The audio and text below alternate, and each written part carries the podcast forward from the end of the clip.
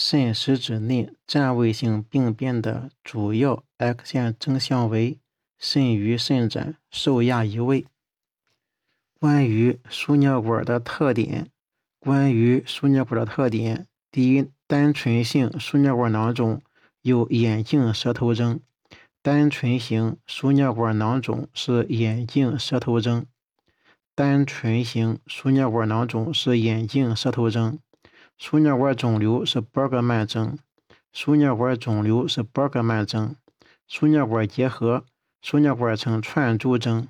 输尿管结核。输尿管呈串珠征，前列腺肥大呈鱼钩状输尿管。前列腺肥大是鱼钩状输尿管。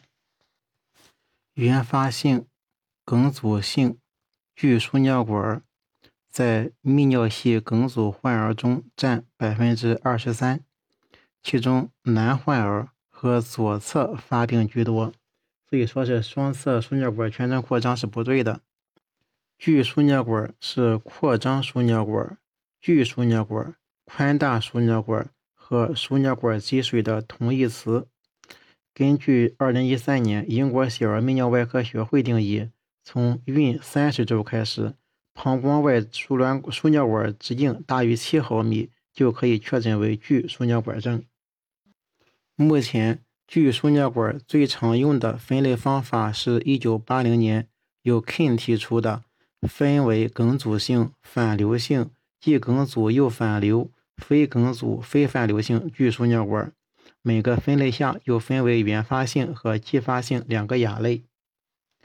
排排尿性膀胱尿道造影检查对局输尿管的诊断和鉴别诊断非常重要，建议所有明确诊断为输尿管积水的患儿做此项检查。对于双侧输尿管扩张患儿，建议生后尽快完善排排尿性膀胱尿道造影，以除外有后尿道瓣膜等疾病引起的膀胱出口梗阻。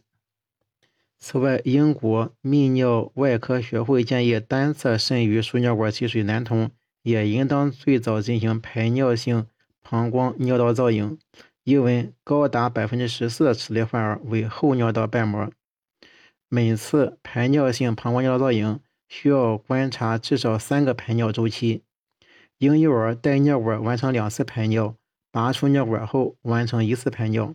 如果出现膀胱输尿管反流，需要表明需要标明反流开始出现时期为充盈期还是排尿期，还需要观察肾盂输尿管交界和输尿管膀胱交界是否同时存在梗阻。